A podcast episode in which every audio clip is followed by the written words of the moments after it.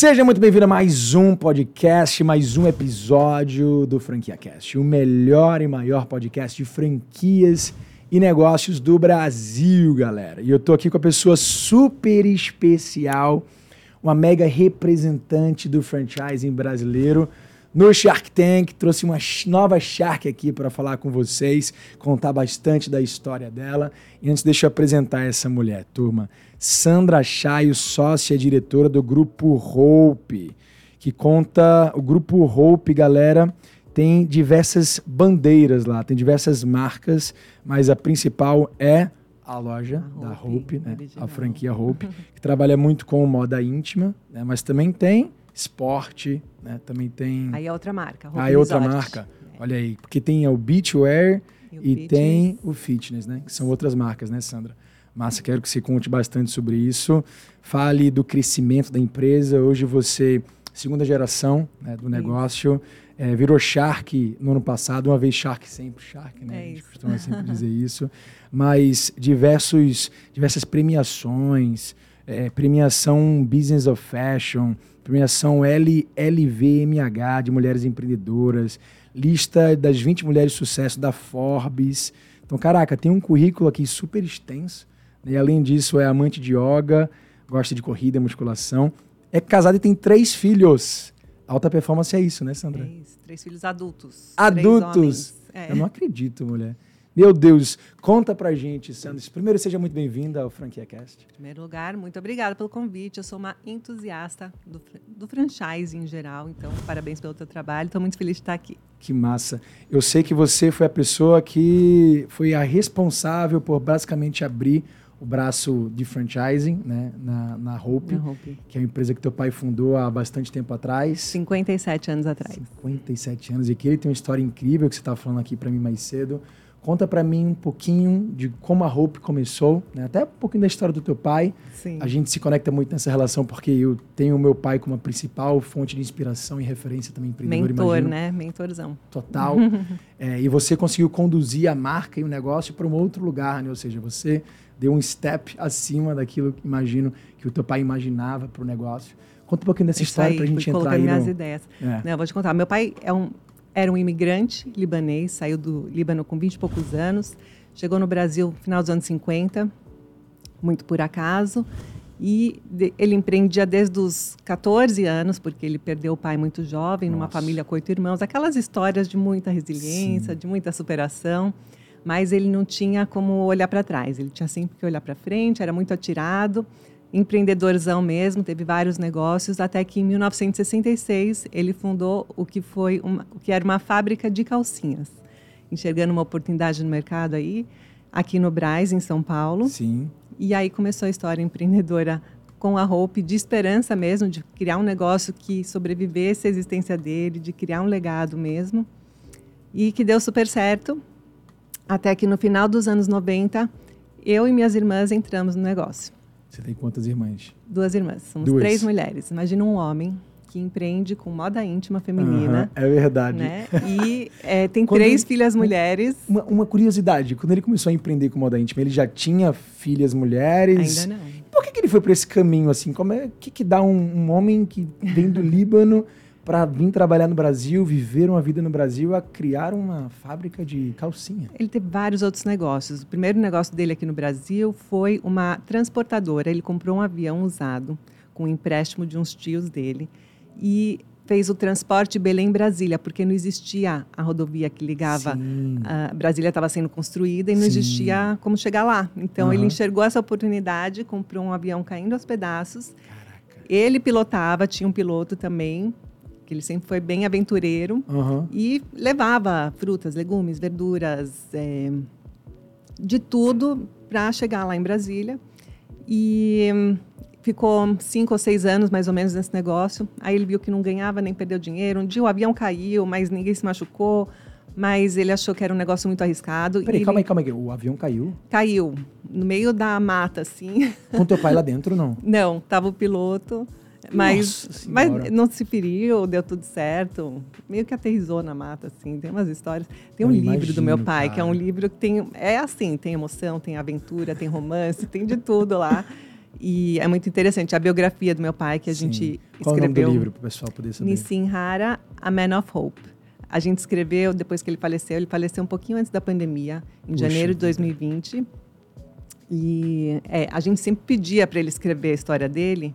E ele não tinha, ele achava que ele ainda, ainda tinha muita história para construir, sabe? Sim. Ele achava que escrever livro era fim de linha. Sim. E ele nunca quis. Ele chegou a ter uma entrevista com a escritora, mas aí quando ele faleceu, eu, minhas irmãs e minha mãe, a gente se juntou para realmente escrever o livro. Cada uma de nós narra um dos capítulos Que lindo. e assim a gente vai contando essa trajetória inteira. É, o livro é incrível. A man, a Man of Hope, que é em inglês, né? Isso. Um Homem de Esperança, no caso Isso. Hope, que é a, a marca de vocês. E o nome dele, O nome dele. que é Nissim Hara. Hara. Incrível. Que legal. Uma história isso é incrível, vale a pena. Esse livro a gente fez meio, meio que para a família, para os amigos, Tá. mas muita gente pediu porque é realmente muita inspiração, um livro muito inspirador, uma história muito inspiradora. Então a gente colocou a venda só no site da Hope. Tá. Então quem quiser comprar pode ir lá, que está disponível, está à venda e 100% da renda vai para caridade. Porque é um Que livro que não é com fins lucrativos, não é essa a ideia, é realmente Caramba. inspirar outros empreendedores aí. E eu, eu já querendo avançar na conversa, super curioso para saber se é, os teus franqueados hoje, você tem quantos franqueados? É, são 270 franquias, uns 130 franqueados mais ou menos. Ah, vários, imagino, de- de- deveriam, é, tiveram a oportunidade de conhecer o teu pai, imagino, Vários. né? Não, ele era o meu maior vendedor de franquias. Nossa porque ele era Senhora. muito carismático e ele jogava real. Ele sentava assim com os candidatos, chegavam no escritório, ele sentava com eles lá na sala de espera ficava tirando insights, sem, sem se apresentar, né? Não Sem tinha dizer redes quem sociais era. na época, então, Ah. é, sem dizer quem era. Ah. E começava a bater papo e ele era, era muito, muito empático, muito de saber do outro, tal. Então as pessoas Sim. ficavam encantadas. Aí quando descobriam que ele era o presidente da empresa, Aham. aí assinava o contrato na hora, assim.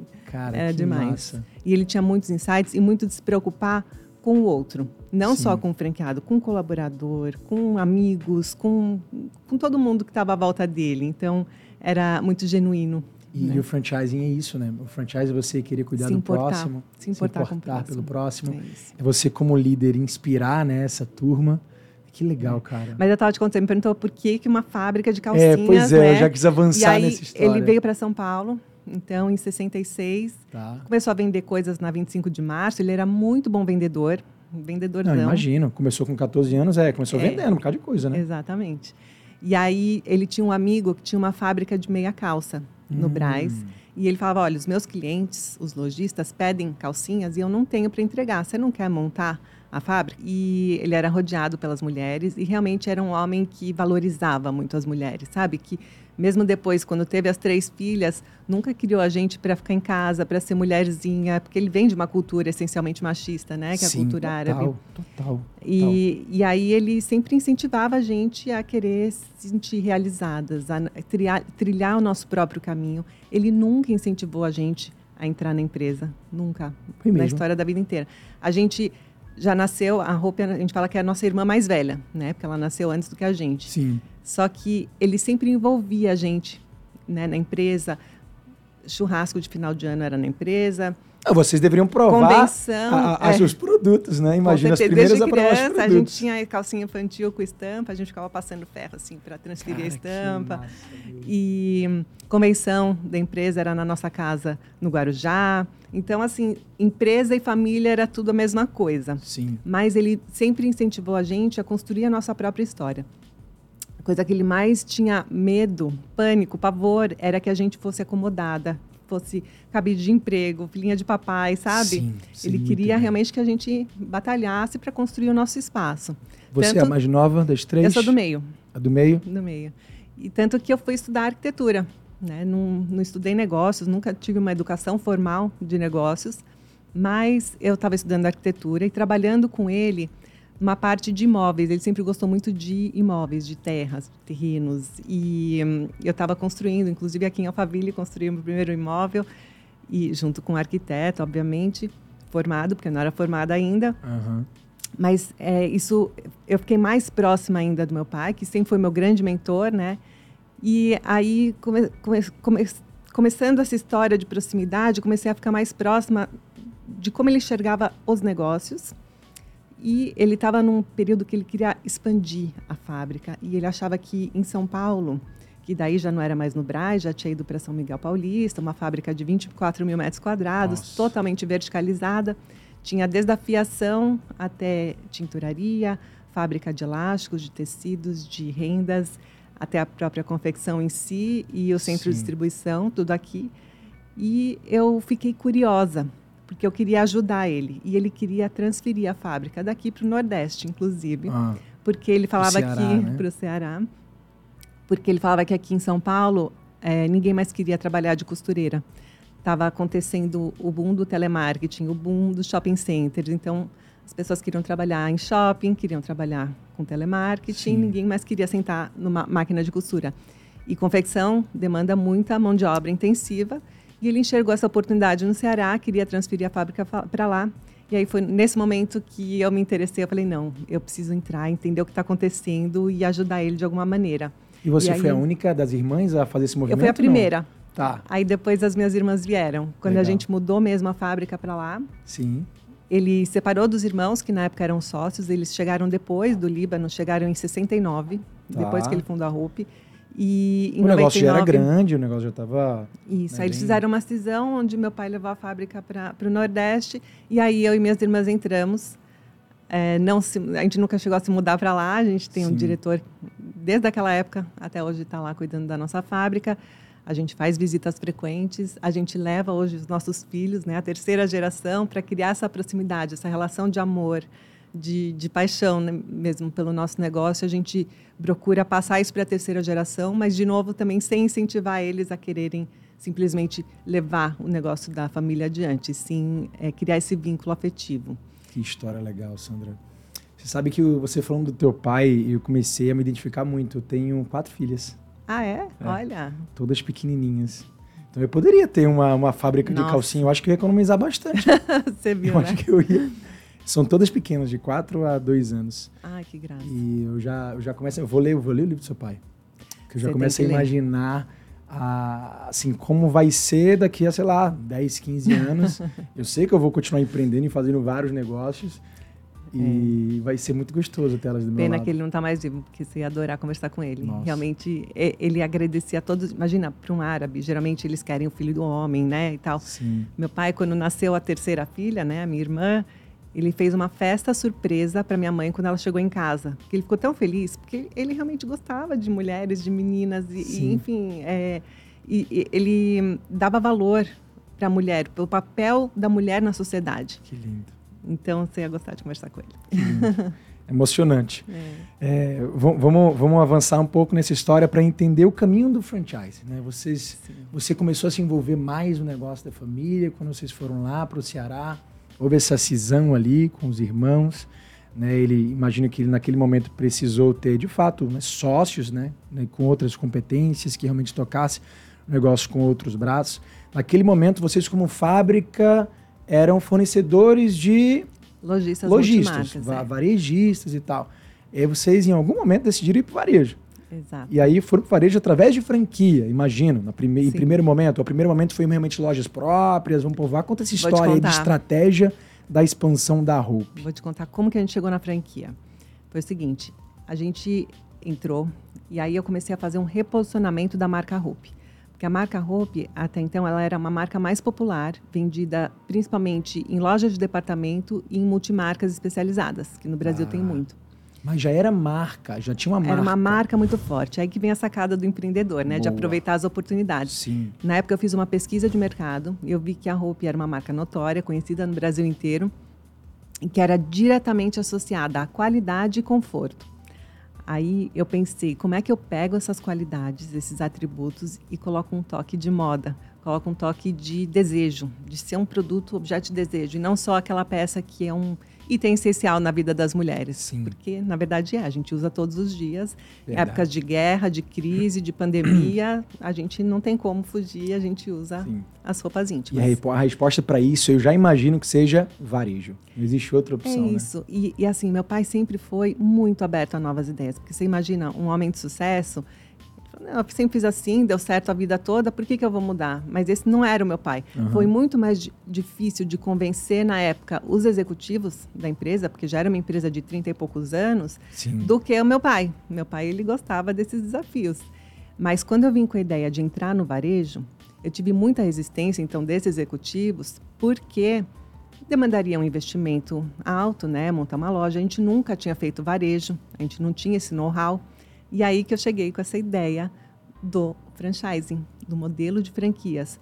E aí a primeira loja já nasceu como uma franquia. Mas voltando um pouquinho antes, por que entrar no varejo, né?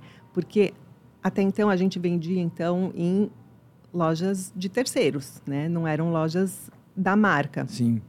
E com o reposicionamento da marca, o rebranding, eu comecei uma revolução nos produtos, no mix de produtos.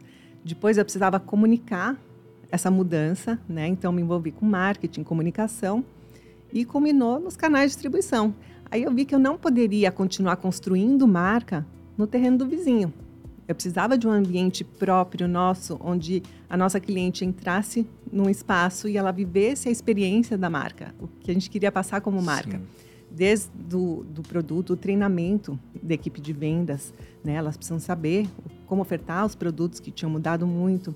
O ambiente, o aroma, a música que toca, a embalagem, tudo com muito cuidado, muito pensado para realmente mostrar essa transformação que a marca estava sofrendo.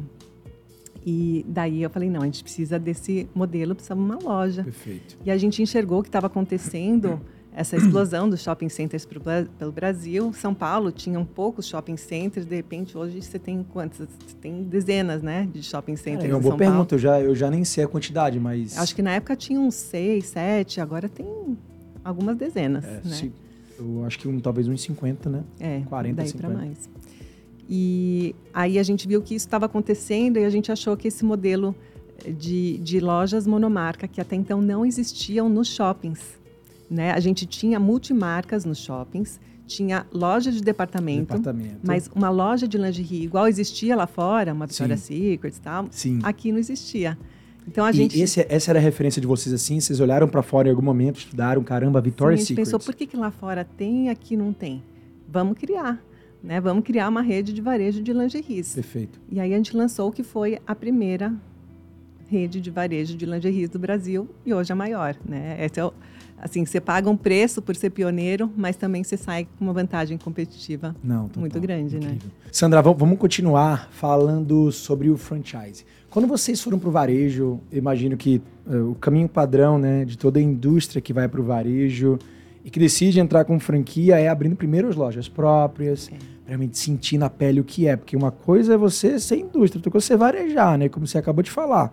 Você deve ter contratado um bocado de pesquisa, consultoria, tem... tem acerto. É? Acerto? Mas acerto antes mesmo de franquear para você modelar a, a, loja? Foi assim, a gente fez uma parceria. Eu tinha alguns clientes multimarcas muito críticos. Sim. Uma delas, uma lojista no Braz, que o sogro dela foi um dos primeiros clientes do meu pai lá nos anos 60. Tá. E ela, ela, ela era daquelas clientes bem críticas que eu chegava lá só para ouvir feedback, né? O que estava errado no produto, como chegou, a caixa não sei o quê. São clientes bons, né? São até clientes importantes. Ah, eu não preciso ir lá para ouvir, ai, tá tudo lindo, maravilhoso. Isso não é, ajuda a gente é. a crescer, Exatamente. né? A gente às vezes precisa das críticas para poder evoluir. Sim, eu sou bem assim mesmo. Quando eu quero. me dê alguma. Me dê um feedback. Aí quando o cara fala, não, é ótimo, ótimo, tá, mas vou essa parte do bom. O que, que eu posso fazer para ser melhor? Minha, meu radar está é sempre ligado para isso. A gente tem que sempre evoluir. E aí eu fiz o convite para ela. Falei, olha, você não porque a gente não entendia nada de varejo. A gente uhum. precisava aprender a varejar. A gente tinha muito esse, essa cultura, esse viés industrial. E ela tinha quantas lojas no Braz? Ela, não ela tinha só uma só loja tinha uma, que era essa multimarca e tal. Vendia é. bastante roupa. Vendia bastante roupa. Tá. Muito crítica. Uhum. Mas aí, quando eu vim com essa proposta, ela falou: ah, sabe que eu sempre tive o sonho de ter uma loja no Shopping Center Norte? Falam que vende muito. Falei, então bora, vamos abrir. E ela topou. Ser a nossa cobaia para aprender a fazer varejo. Né? Cara, mas vocês foram logo. Mas no modelo de franquia já não, né? Já no modelo de franquia. Já no modelo de franquia? Então a gente abriu a loja no dia 23 de dezembro ah. de 2005. Foi uma loucura, porque a marca já era uma marca muito conhecida. Quando Sim. as pessoas viram o letreiro lá na fachada da loja, Hope, começou a fazer fila na loja. E a gente com o tapume, tapume não, estava adesivada a vitrine. E a gente lá montando, colocando as peças no cabide, colocando tal. E as pessoas, ei, quando é que vai abrir? Fazendo fila para entrar na loja, uma loja só da roupa. As pessoas não estavam acreditando, né? Nossa Senhora. Foi muito legal, porque foi uma experiência realmente de aprender na marra a fazer varejo. E eu vou te falar que não foi tudo flores. Teve essa demanda, essa demanda reprimida, né? Quando aconteceu a abertura da loja, foi de, de cara, assim, um estouro de vendas. A gente teve que rebolar para dar conta da, da fábrica, atender a produção e tal. Mas a gente tinha algumas coisas que a gente foi aprendendo. Por exemplo, lançamento de coleções. A gente fazia um lançamento por ano. Um, Um só? lançamento por ano. Sempre em setembro, outubro, a gente lançava uma coleção, uma coleção extensa. Sim. Mas aí a gente- viu que varejo não é isso, né? É, a gente Victoria's precisava de Secret você novidades lança quantas vezes um ano? Acho que mais de 12, Não. né? Hoje, a gente lança uma coleção por semana. É, eu imagino. Agora, para chegar de uma vez por ano para uma vez por semana, semana. começou uma vez a cada seis meses, cada três meses, uma vez por mês, O até business chegar. muda completamente, né, Sandra? Total, a Na- indústria muda, Isso. muda tudo. Na- naquele momento ali, você percebeu que o business precisava mudar, tipo, a cabeça do business, é, as ideias, o time que você precisava investir. Olha, todos os negócios precisam mudar a todo minuto. Se a gente se acomoda, a gente para de crescer. E quem para de crescer morre. Sim. E é isso que, infelizmente, a gente viu acontecer com muitos dos nossos concorrentes que não entraram no varejo. Estavam acomodados naquela fórmula que funcionava para a época e que hoje não existem mais. Né? E que, na época, me lembro que eu fiz essa, quando eu fiz essa pesquisa, tinham cinco, seis marcas relevantes no mercado, todas com mais de 30 anos. Não tinham novos aventureiros no nosso mercado. Sim. Hoje em dia, tem muitos dos novos. E essas marcas que competiam comigo lá atrás, Não ou são existem muito mais. pequenininhas ou não existem mais. Caraca. Tá bom. Achei muito massa. Já foi, já pegou a primeira loja num shopping bom com uma lojista que você já confiava, já tinha uma relação. Botou ela para ser franqueada já de cara ou botou ela para ser tipo já franqueada? Já a Vocês não tiveram nenhuma operação meio própria assim antes? na- nunca, mas ela foi muito parceira. A gente construiu juntas. imagino, né? Ela né? teve que ter muita Claro, paciência, ela claro. teve que ensinar bastante. Sim. Foi uma construção mesmo. Isso foi em dezembro de 2005. E cinco. Em 2006, a gente contratou uma consultoria, o Marcelo Scherto. Sim. Passou aqui, foi o último podcast nosso aqui, É, do Xerto. Eu sou uma- muito fã dele. E ele ajudou realmente a gente construir para ver a viabilidade econômica, tanto Perfeito. para nós como enquanto franqueadores, quanto Sim. do franqueado. Para a gente só fazia sentido se o franqueado ganhasse muito dinheiro, porque a gente já pensava numa expansão muito grande. E sabe uma coisa curiosa? Estava até pensando, a gente está na feira de franquia, estamos expondo, estava conversando com um franqueado. Hoje a gente está com 270 lojas entre as duas marcas do grupo, mas vamos chegar É, a falar chegar. delas. Mas estava falando que, poxa, lá atrás, quando eu comecei esse projeto com o Marcelo Scherto, a gente enxergava, a gente fez todo o projeto, um business plan e tal, a gente enxergava 65 lojas. Nossa. Esse era o universo. Por que tão conservador? Não, mas É, é, era, era, era a cabeça da tinha. época também, né? Não, e não tinha, não 2006. tinha nenhum benchmark pra gente. Não Sim. tinha uma referência. A gente estava criando um ne- negócio. Não existiam lojas monomarca de lingerie nos shoppings. Mas, já- mas já Né? tinha alguma loja de moda, tipo assim, que já tava tão grande, talvez nem tanto, né?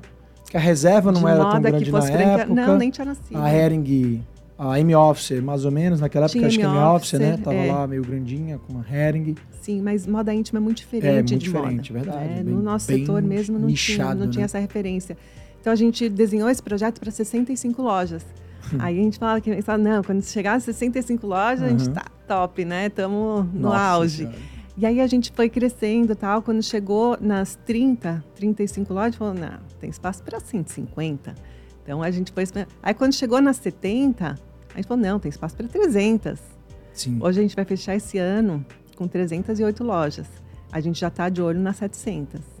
Caraca. Então, e já está de olho nas mil também, né? Porque é, eu vejo hoje, tem benchmark de outras grandes redes, né? Chili Beans, é, do Caíto, tem a Copenhagen. Sim, esse Tem- grupo CRM. E o- o movimento que você fez de botar outras marcas no grupo tem, tem muito a ver com isso, né? Exato. Porque todas essas marcas que você acabou de falar, o grupo CRM e o a Chili Beans, uma, uma das formas de continuar expandindo é abrindo novas, novos mercados, né? Novas marcas, novos é. mercados e um mix mais flexível que atenda diversas regiões do país, né? Sim. Uma oferta de franquia talvez mais em conta para cidades menores. e tem... vocês fizeram isso? Sim, estamos fazendo. Tá Aí... bom. Antes da gente chegar nesse ponto, que eu acho super legal a gente mostrar a estratégia por trás dessa expansão, porque isso aqui é incrível. É, vamos dar uma olhada agora nos porquês, assim. Por que que você, primeiro, por que que você não abriu a loja própria antes de botar para franquia? É, segundo, por que que vocês começaram a investir nesse caminho, no sentido até financeiramente falando? Vocês já vocês viram que naquele ponto era muito mais viável, até financeiramente falando, vocês verticalizarem a, a cadeia. É, e qual foi o teu papel nessa relação inteira? Assim? Hoje você Hoje você é a diretora de marketing, certo? Eu não Como é tenho é um papel hoje executivo lá? hoje. É importante. A gente tem uma estrutura de governança totalmente profissionalizada. Tá. Eu atuo mais em comitês executivos. Você está no conselho? Estou no conselho e principalmente em comitês executivos, por exemplo, produtos, né? Que é a minha área de origem. Tá. Não se lança um produto na empresa sem que eu tenha provado e aprovado. Então a gente lança mais ou menos. Seja, toda 600, semana você está todo dia tô lá tirando a roupa, provando produto.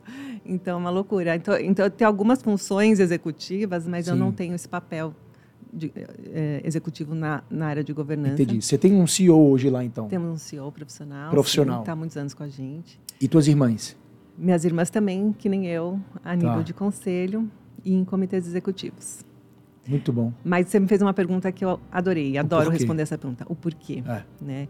A gente tem uma cultura B2B muito forte, né? Por 35 anos, quase 40 anos, na verdade, a gente só vendia para outros lojistas. Então a gente tem isso na cabeça de que o nosso lojista, quem compra roupa, tem que ganhar dinheiro com roupa. Uhum. E quando a gente decidiu ir para o varejo, a gente pensou: olha, a gente pode abrir lojas próprias, mas a gente tem que aprender a fazer varejo e, e, também pode ser uma expansão um pouco mais lenta, né? A franquia veio com uma solução. Eu estava grávida do meu terceiro filho. Eu me lembro em Angra dos Reis, de férias, lendo o livro do Marcelo Scherto, Franchising.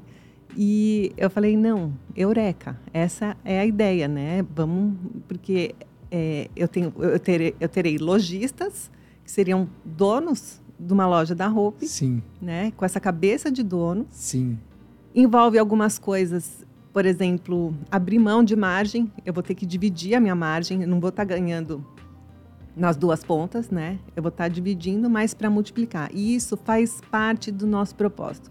A gente sabe que no Grupo Hope, esse nome de esperança é muito de fazer com que as pessoas e os negócios que estejam atrelados a nós prosperem. Isso está no nosso DNA. Né? A gente tem essa cadeia, a gente emprega muita gente, né? Como eu te falei, tem mão de obra intensiva, a gente tem 1.300 colaboradores diretos, muitas facções na... que trabalham para a gente, fornecedores. É, a gente tem uma estrutura hoje que não é mais verticalizada, então a gente terceiriza muita matéria-prima, né? E enfim, temos os franqueados, as vendedoras, já é muita gente vivendo de roupa e isso para a gente é o que deixa a gente realizado entendeu? Então, essa coisa de fazer com que as pessoas prosperem. Então, o caminho do franchising foi para a gente a solução ideal. Sim. É porque vocês já, já faziam, de certa forma, é, o que vocês fazem hoje lá atrás, né? Que é uma, uma das coisas, fornecer é, o teu principal produto para o lojista poder vender. Só que hoje se faz, se fornece para alguém vender, só que esse cara ele é, não é um lojista comum, é o teu franqueado, ele está contigo, empreendendo junto contigo. E você não só virou um fornecedor dele, você virou um mentor, você virou um, um time de marketing, um time de suporte, você virou você criou, a, você criou a marca. A marca já existia, na verdade, né? Mas você, assim, profissionalizou ainda mais a marca, fez o marketing dela ficar mais forte. Mas sabe que o franchising tem um papel muito importante na construção de marca. Porque meu pai mesmo falava, é, cada letreiro, Hope, né, nos shoppings, Sim. é um outdoor, né? Imagina o fluxo de cada shopping, você vê a, a marca fixada naquelas fachadas, também é um super marketing. Né? Total. Né? Então, eu acho que é, a gente constrói marca com varejo, a gente constrói marca com franquia, e para a gente foi muito importante entrar no varejo para firmar essa construção de marca. E realmente, franquia, eu gosto por causa disso. É uma construção em conjunto, é uma relação ganha-ganha. Né? Se o franqueado ganha dinheiro, eu ganho por tabela. E isso é o que realiza a gente. E essas tuas primeiras expansões, elas foram você pegou alguma lojista que era multimarca e você converteu bandeira? Essa é você a única. fez muito isso no início? Essa era a única que deu certo. A gente tentou, tentou com outras que não deram certo. Foi mesmo? Essa até hoje. E, e ela hoje tem quatro lojas. Ela Ah. chegou a ter cinco lojas. Aquela do Expo Norte ainda, ainda tem? é- Center é- Norte. do Center Norte, né? tem. Que é tem. do lado, do lado da feira onde a gente tá, né? Do lado da é feira. naquele shopping. É. Vai lá visitar depois. vou lá. Se der tempo, a gente passa lá. E hum, é, ela abriu depois Higienópolis. Aí, olha que curioso. A gente ficou, então, 2005 inaugurou. 2006 a gente ficou fazendo o estudo de viabilidade com o Xerto. Sim, passou o ano inteiro só Em fazendo 2007 a gente ia começar a expansão. Passamos o ano todo sem expandir, formatando, não tinha nem projeto arquitetônico, Nossa. né? Tinha que estruturar tudo direitinho, Cara, mas isso foi processos. Isso foi bom porque Fazer você, você organizou com o negócio funcionando. Ou seja, você olhava para o negócio Sim, e já conseguia ver as falhas ali, né? Na cara, né? exatamente. Não, e montar pro- processo, estruturar Isso, tudo direitinho isso. e tal. Excelente. E aí, o que, que aconteceu? Em março de 2007, não, em, janeiro de 2007, sai na Exame, na revista Exame, Sim. uma matéria, franquias para investir em 2007. E a primeira página tinha uma coluna assim, chamava Primeiro Lugar, que aparece uma foto grande da Hope, né, de tal, e Nossa, como opção, melhor opção para investir Nossa, em 2007. acabou. Aí acabou, aí Acabou. choveu franqueado. franquias ali? Acabou. Eu vendi algumas. Aí, primeiro Nossa ano a gente abriu, tipo, seis, sete franquias. Aí depois foi crescendo em progressão geométrica, né? É, naquela época, se hoje a Exame é pequenas empresas, a gente conhece, né? Os vei- esses veículos de comunicação eles são muito Sim. fortes, né? Na Um época mais ainda, não tinha rede social, época era né? só o impresso. Era o impresso. Eu conheço muita gente que de 2008 até 2015, as duas únicas formas de expandir era revista e feira, revista É. e feira. É né? Vocês já sacaram essa... Já não, sacaram. e foi por acaso. espontâneo? Foi espontâneo. A gente Nossa nem, Senhora. nem, t- tinha come... nem tava começando a divulgar Sim. o projeto de franquia. A gente estava terminando de estruturar. Então tem a ver com enxerto. Né? Deve ter. Porque alguém, Deve ter, algum ele é bem ter- relacionado. Exatamente. Deve Que ter. legal. E, e conta então desse momento, 2007 para a expansão até agora, 2023. É, como é que vocês fizeram para continuar crescendo, superar os 65, que foi fácil, né? Foi. Chegar em mais. de- Falando É, agora, olhando para trás, parece que foi é fácil, mas verdade. não foi fácil, É não. verdade, é verdade. Teve Mas muito assim, perrengue. vocês eh, le- elevaram essa régua três Sim. vezes mais. E, e aí foram, eh, construíram outras estratégias. É, em 2015, a gente sentiu essa necessidade de sair da moda íntima. Sair não, continuar na moda íntima, mas extravasar. Porque moda íntima é um pouco frustrante. Hum. Todo mundo usa, só que você não, você não sabe. Eu não sei o que que você está usando por baixo da tua roupa, é não sei o que que as meninas estão usando aqui. Sim. E a gente queria, a gente tem uma expertise muito grande, a gente tem fábrica própria, a gente tem todo um conceito muito bacana, estruturado. Por que, que a gente não extravasa? Por que a gente não sai para fora? E a gente desistiu, é, a gente começou a pensar em investir em moda, em moda outwear. Tá. E aí a gente fez uma pesquisa e a gente viu que a gente tinha uma oportunidade nesse mundo fitness, né, nesse mundo de roupas para esportes e tal, e no beachwear.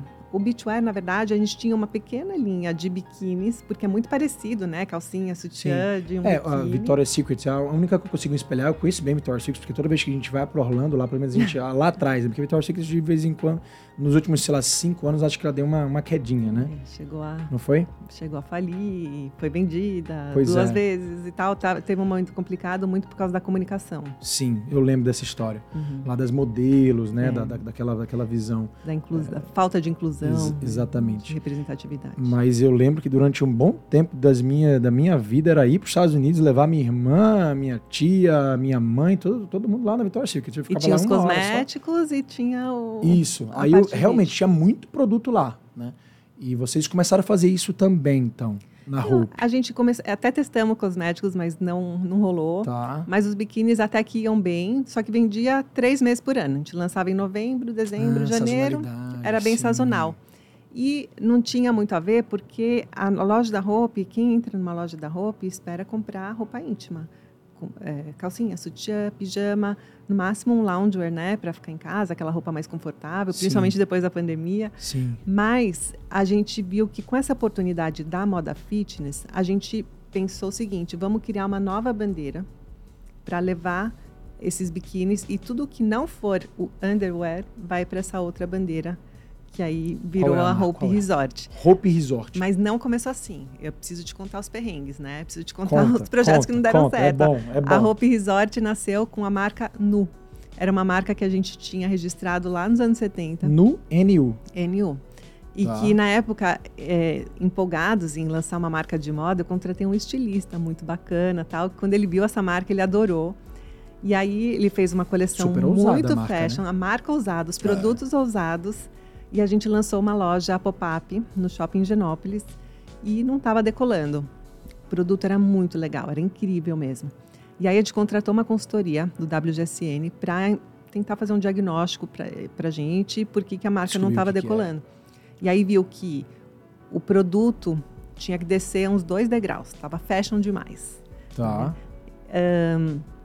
O preço teria que de- descer um Tava degrau muito também. premium. Estava muito premium. E também a marca, a gente não estava aproveitando o nosso sobrenome, Hope. Né? E- E aí a gente mudou a marca para Hope Resort.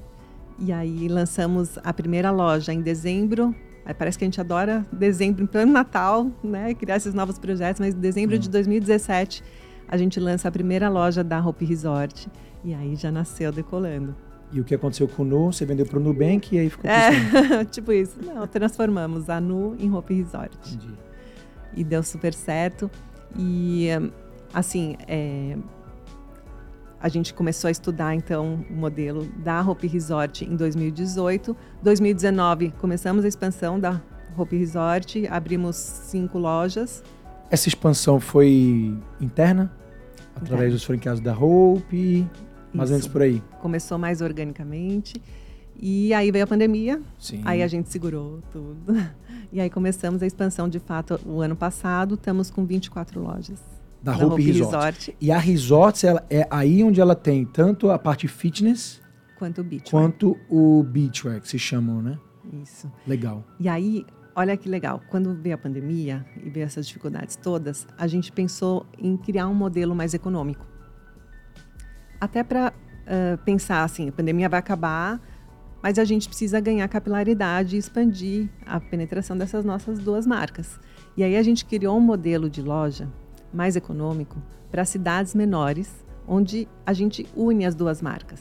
Né? E são cidades de menos de 200 mil habitantes, entre 80 e 200 mil habitantes, que hum, levam essa bandeira Hope Hope Resort em lojas de 60 metros quadrados, em média, que tem essas duas fachadas, essas duas vitrines, Sim. e usam as duas marcas, vendem as duas marcas. E são cidades que são muito. Bom, são lojas de rua, então são lojas muito rentáveis, porque custo de O ocupação. CTO lá embaixo. CTO lá embaixo, não abre de domingo, então equipe reduzida. Sim. Os franqueados começaram a ganhar muito dinheiro. Os primeiros franqueados que inauguraram essa loja no ano passado, então a expansão desse modelo está super acelerada e também estamos com 24 lojas.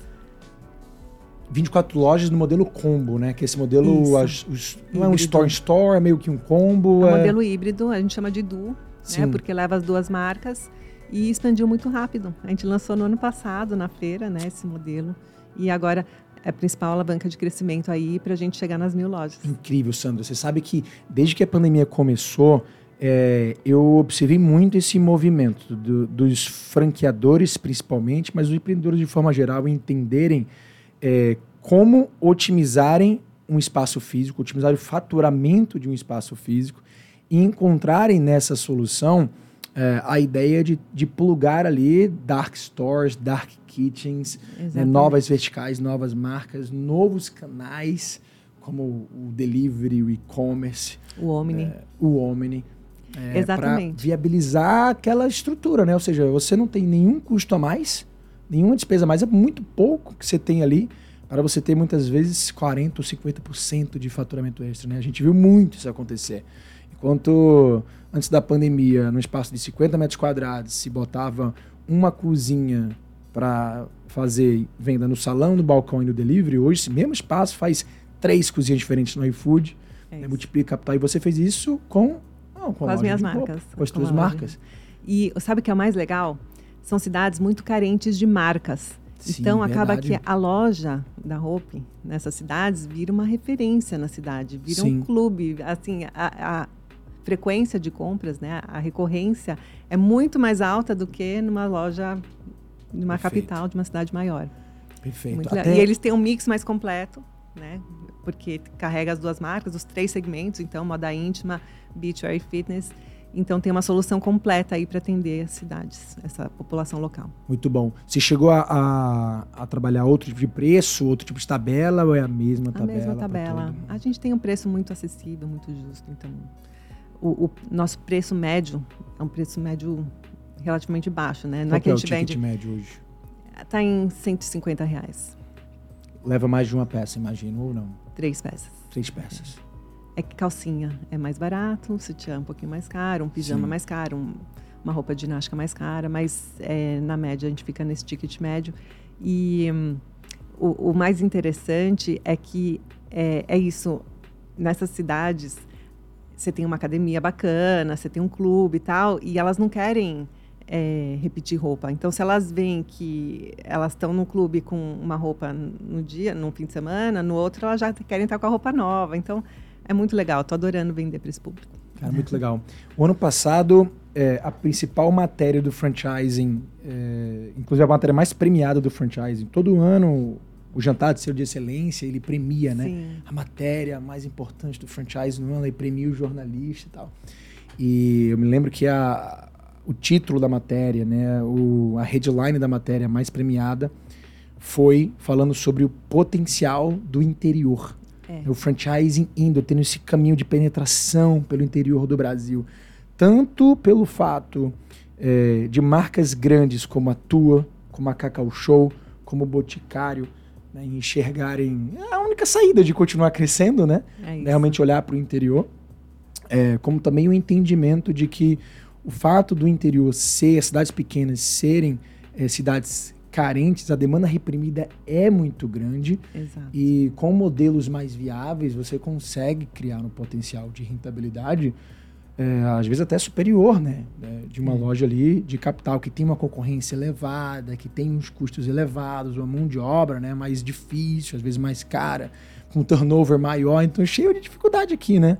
É, o que, que você pode falar sobre isso, principalmente quando a gente está falando é, de franqueadores ou pessoas que querem expandir seus negócios é, e ainda não botaram o interior loja, ou cidades pequenas como um, um né, dentro do plano de expansão? O nosso CEO, Rafa, ele fala que a Hope é uma marca caipira, porque a gente está de, de dentro para fora. Na verdade, tudo na nossa vida é de dentro para fora, né? A moda íntima, a Sim. beleza, o empoderamento sempre vem de dentro para fora, né? Sim. A gente se sente é, mais poderosa quando a gente está bem vestido internamente e isso reflete no mundo exterior. Então, aqui é a mesma coisa, a gente enxerga o mercado da mesma maneira, de dentro para fora a gente ganha o nosso poder. E é, eu acho que é um caminho muito importante, ainda mais num país continental como é o Brasil. Né? A gente não pode pensar só nessas grandes praças, só nesses grandes mercados. O público está espalhado todo mundo é potencial cliente. E você tem. Acaba com que a gente cria essa diferenciação, que a gente chega onde muitos não querem chegar, é muito mais caro chegar, muitas vezes. Pois mas é. a gente vai até eles e a gente abre e a gente acaba tendo um resultado excepcional. Muito bom. Fala um pouquinho sobre os números aí, porque eu imagino que você deve ter adaptado, você falou que adaptou a loja híbrida e tal, não sei o quê, mas se alguém quiser levar hoje uma franquia da Hope com a Hope Resort, hoje para uma cidade pequena, qual o valor de investimento que você conseguiu né, é, montar para esse modelo de negócio? 300 mil reais, em média. 300 mil é o mais, Pacote mais completo. É. viável. É, é, o nosso modelo mais premium é 500 mil reais. Tá. Obviamente sem 500 o mil uma marca. É, 500 mil reais uma marca de shopping. É, uma marca num shopping, é isso. Sim. Um modelo mais premium. E o 300 numa cidade pequena com duas marcas, é com isso? Com duas marcas, isso. E como é que está hoje o, payback, o faturamento médio? Fala um pouquinho do, do, do, modelo de negócio. Vou te falar, mas antes eu queria te contar, você falou de selo de excelência, né, Sim. da BF.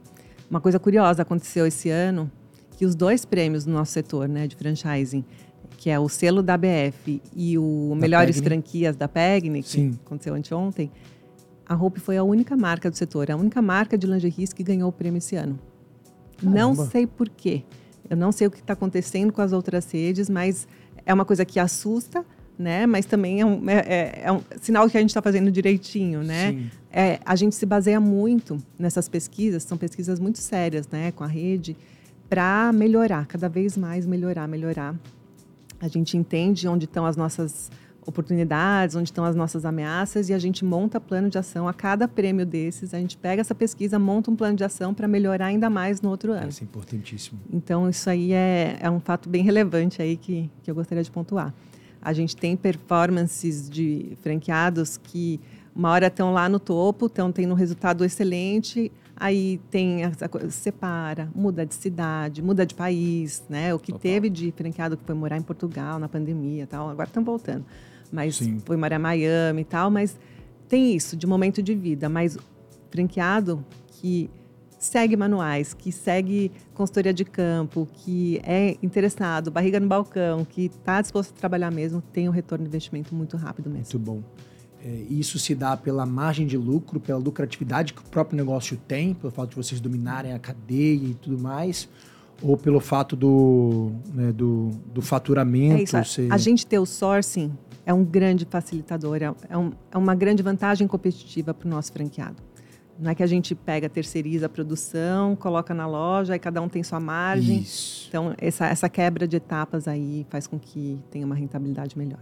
E, e qual seria o principal diferencial? Agora, a gente, vocês estão na feira, né? Tem algum concorrente na feira sim? Tem alguém que vende moda íntima lá na feira? Deve ter, né? Qual é o principal diferencial competitivo que vocês apresentam para um candidato que é, não conhece toda essa história ainda, porque quando você conhece a história, você se encanta e realmente esse vira diferencial, né?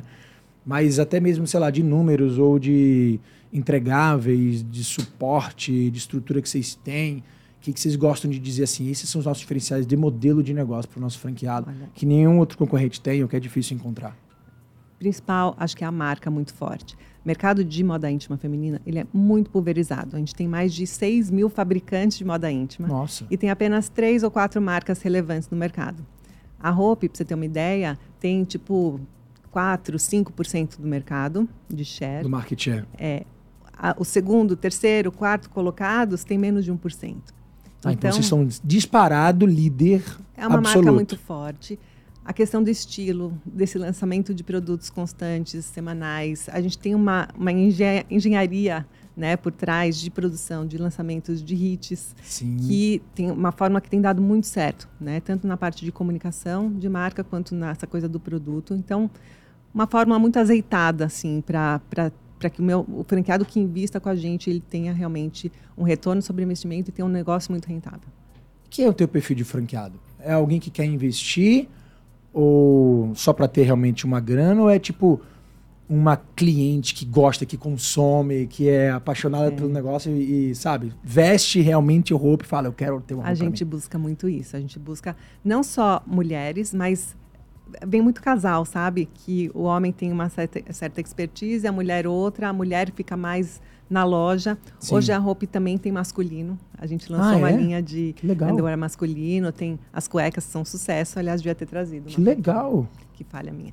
Mas tem camisetas Não, mas eu também. passo na feira e eu cobro. Eu passo na feira e vou cobrar, pronto. não vai faltar oportunidade não. É isso aí, boa. E tem camisetas que são não só para usar por baixo ou como pijama, mas também você pode usar, como essa preta que você está usando aqui, a nossa é mais bonita, a qualidade é melhor. Ah, que legal. E tem também os pijamas, a gente está lançando uma nova coleção de pijamas, também super sucesso. E tem, tem o Felipe linha Tito. Kids não? Tem linha infantil? Ainda não, Ainda mas vamos não, né? lançar. Né? É. Boa. Vamos lançar agora no segundo semestre. E porque assim, a gente enxerga como que a loja da roupa tem que ser a solução em moda íntima para a família, para todo mundo que entrar num shopping sabe que lá vai encontrar melhor produto, melhor preço, né? Vai encontrar a solução de moda íntima. Sim. Então, você tem esse perfil hoje que vem muito que é o casal, que é a mulher que é apaixonada pela roupa, porque, é, pô, 4% de market share, é. é bem provável que todas as... A maioria das mulheres que empreendem já tenham vestido roupa alguma vez na vida, Sim, né? não, a gente fez uma pesquisa em 2019 e a gente viu que a gente tem 100% de reconhecimento de marca. A única marca, aquelas pesquisas quali e quanti, né? A única Sim. marca que todas as pesquisadas citam espontaneamente é a Hope. Caramba, isso é muito forte, é. Sandra. E a única marca que todas têm pelo menos uma peça no guarda-roupas também é a Hope. É a Hope. Então, isso também é uma vantagem Nossa, isso- competitiva isso é muito- importante, né? Isso pega muito, realmente. Mas o perfil do nosso franqueado é muito aquele franqueado que não quer só investir e colocar alguém para tocar, é alguém que quer viver a operação, alguém realmente apaixonado e quer fazer acontecer aí na sua cidade.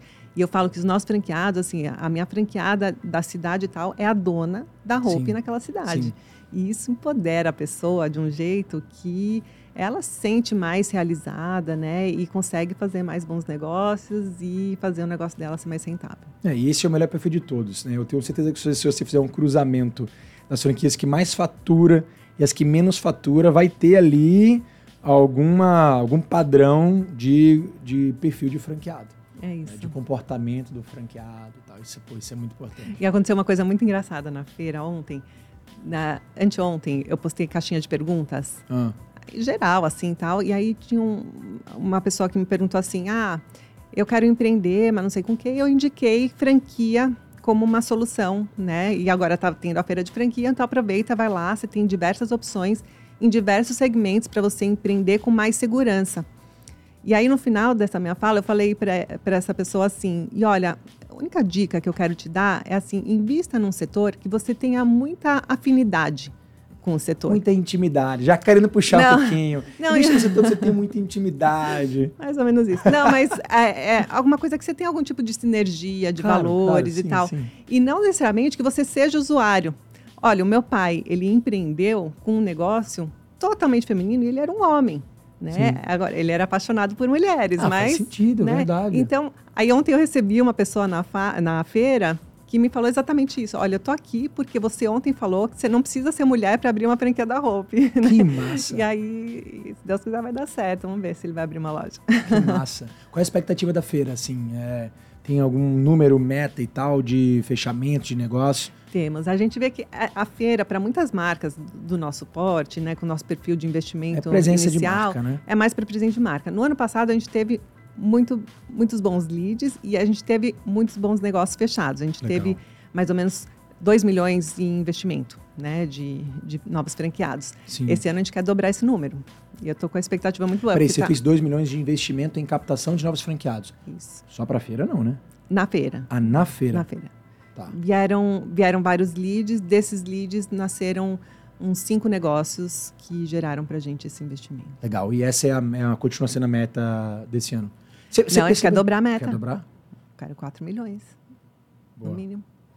Você tá percebendo que o franchising tá, tá mais maduro, tá mais forte, a galera tá buscando mais, voltou, tá reaquecido. Comparando, por exemplo, a feira do ano passado, você acabou de falar, do ano passado com esse ano. Eu já acho deu que pra a, sentir? a pandemia deu uma chacoalhada no nosso setor, né? Nesse setor de franchise. A gente vê muitos expositores bem tradicionais que esse ano não estão mais, Sim, né? Empresas, verdade, infelizmente, verdade. não suportaram Já faz um a tempo crise. que não tá. Exato. E, por outro lado, muitas oportunidades de novos entrantes aí que estão ocupando esses espaços, né? Então, é bom ver esse dinamismo, né, por um certo lado, Sim. que, na verdade, dá uma peneirada no mercado, ficam os Eu bons, gosto. né? Eu gosto, gosto. Nova geração, né? É Nova isso. era. É. Dá uma reoxigenada. Sandra, pra gente, antes da gente finalizar, eu- quero, eu quero puxar um assunto contigo que é o Shark Tank. Sim. Né? Você participou da temporada do ano passado inteira. Sétima temporada. sim. Sétima temporada. Imagino que deve ter sido uma experiência Experiência incrível. incrível. Você, eu não te conhecia antes do Shark Tank. Sim. É, não sei até que, não sei em que momento da sua carreira você decidiu começar a trabalhar esse lado influ, de influência, né? porque de certa forma é um lado de influência, né? Sim. É uma pegada de influência. Trabalhar mais ativamente nas redes sociais e tal. É, foi no, mais ou menos no, meio, no mesmo, na mesma época do Shark que você decidiu começar a se expor Foi. mais? Foi. Na verdade, quando veio o primeiro convite para entrar no Shark Tank, foi logo que meu pai faleceu, 2021? 2020. 2020? 2020 veio o primeiro convite e aí eu falei, parecia um sinal dos céus, porque meu pai faleceu e meu pai tinha muito essa coisa de fazer com que as pessoas prosperem, né, de investir nas pessoas, nos negócios para que essas pessoas prosperem. Sim. E eu falei, não, deve ser um sinal dele, é para eu entrar nesse negócio. E aí eu tinha topado praticamente entrar, só que aí veio a pandemia. Aí eu falei assim, poxa, eu vou investir em outros negócios, sendo que eu tenho franqueados, né, lojistas, precisando desse meu apoio nesse momento. Então eu declinei naquele momento, voltei para o meu negócio, fiquei focada 100% em fazer a minha rede de franquias suportar a minha rede, né, para fazer passarem por esse período turbulento. E aí, 2021 veio o convite de novo, mas aí veio a segunda onda. Eu falei, putz, não, não era para ser. Mesmo, segurou de novo, deu outro não? Deu outro não. E aí, Caraca. 2022, com a rede já crescendo, voltando, tudo ao normal, aí eu falei, não, agora é para ser, né? Chegou o momento, e aí eu entrei e foi realmente uma experiência incrível. É, eu até então nunca tinha investido em outro negócio que não na minha própria empresa, nos meus Sim. próprios negócios. A gente tem muito essa cultura de reinvestir no próprio negócio, uhum. investir nos meus franqueados, na minha Sim, rede. Inventar meus... uma nova marca, né? Você faz. É um produto da nova, nova semana, é quase que um novo negócio toda semana, Exato. melhorando ali, né? Exato. Dentro dele. Novas linhas, masculino. Exatamente. Mas eu vi que era o momento, era para ser, e foi uma aula. E foi nesse momento também, na pandemia, que eu comecei a aparecer mais, que eu abri meu Instagram eu comecei, eu nunca tinha feito um vídeo selfie, né, com o celular apontado para mim até então. Era mais low profile, era mais. Mas aí veio a pandemia, eu precisava me comunicar com meus franqueados, com meus colaboradores. Aí eu comecei a fazer lives semanais. Hoje viraram mensais, mas é, foi um período que eu comecei a me expor mais, aparecer mais, sair da minha Sim. zona de conforto, porque para mim Sim. é um desafio também. Sempre fui muito reservada. E aí, com isso acontecendo, eu ganhei mais confiança também, né, para aparecer na televisão, diante das câmeras. Uhum. E foi uma experiência incrível. E eu pude realmente participar do sonho de outras pessoas. Isso que é o mais realizador. Quando chega lá o empreendedor e abre as portas e ele vem com o olho brilhando e querendo fazer acontecer, você se encanta com o negócio e aí Sim. a mágica acontece, né? Foi uma experiência incrível. E gostou desse, desse lado Amei. de influenciadora? Estou amando, porque essa troca é muito boa. Eu amo podcast, né? Uhum. E Você falou que vai fazer o seu já já, né? Já. Vou fazer o meu, primeira mão, tô contando aqui. Que massa. Mas é, o que mais me realiza nessa história toda é que eu consigo cumprir o meu propósito de fazer com que as pessoas e os negócios prosperem. Porque o que eu recebo de feedback, ah, você falou tal coisa no podcast, ou você falou, uh, fez um post sobre um assunto X de branding, ou de construção de marca, ou de empreendedorismo, ou de liderança.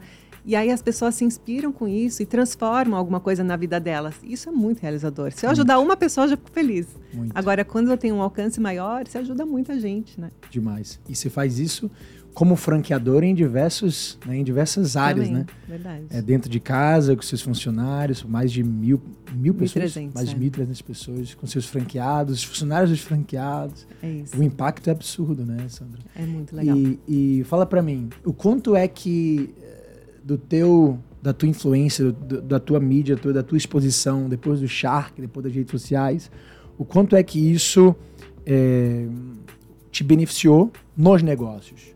Assim, diretamente? Você, você viu ganhos diretos? A Hope ficou mais, sei lá, você começou a ganhar mais franqueados, mais clientes, isso ajudou o negócio não também? Não tem como mensurar muito bem, né? É tudo o, meio Caíto chegou, o, o Caíto já chegou a falar um pouquinho sobre isso, né? É, ele, mas eu acho que é tudo uma estimativa, é, né? Não, não tem, como, como mensurar tem exatamente. Como. Mas uma coisa engraçada, eu tenho todo mês integração de novos franqueados Sim. da rede e geralmente eu, eu faço questão de conhecer todos os meus franqueados, todos. Não pode ter uma integração que eu não esteja presente. Uhum. E nessas integrações, eu costumava me apresentar. Ó, oh, eu sou a Sandra, eu sou filha do fundador, eu fui responsável por isso. Eu chego agora, eles estão lá por minha causa. Eles ah, já então, conhecem, já assistiram então meus podcasts. Tá aí. Então a resposta está aí. Isso é muito legal, né? Demais. Não preciso mais me apresentar. Nossa, demais. É, cara, então, então sim, não tenho dúvida que você teve é, acho muitos que tem um, ganhos, tem um lado bom. Né? É, nunca foi meu objetivo, tá? Mas eu acho que é uma consequência natural sim. e muito positiva. Cara, excelente. Teve algum negócio que você investiu e que você está se dedicando a um negócio, tipo assim, você vê muito potencial nele? Tem, muito. Tem é? a Kitbox, até tem uma reunião com eles amanhã, eles vêm para São Paulo, vão que na massa. feira também. E que é um negócio de assinatura de semijoias. Olha.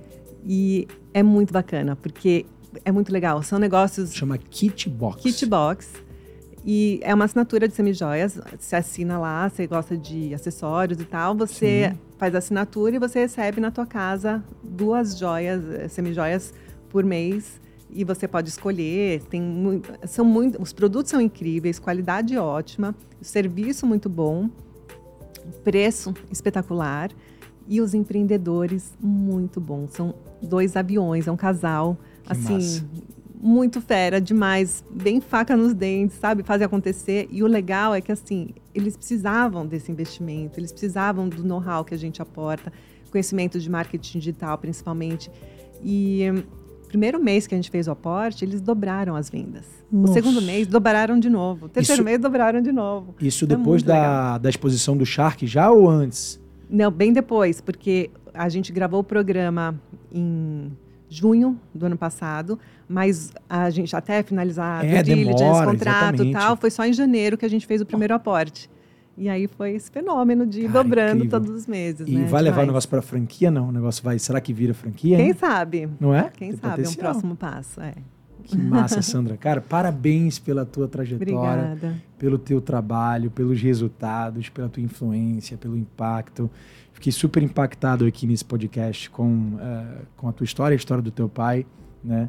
É, vou ler esse livro e depois uhum. a gente conversa mais. Você vai gostar. Né? Então, a galera que está em casa quiser levar, quiser estudar mais sobre as franquias da roupa, quiser levar uma para a sua cidade, vou deixar o link também na, na descrição da landing page. Né? Vamos deixar. É, esse podcast ele não vai conseguir pro ar antes da, de acabar a feira, porque senão eu convidava a galera para vir para a feira, né? Sim. Até para conhecer a gente.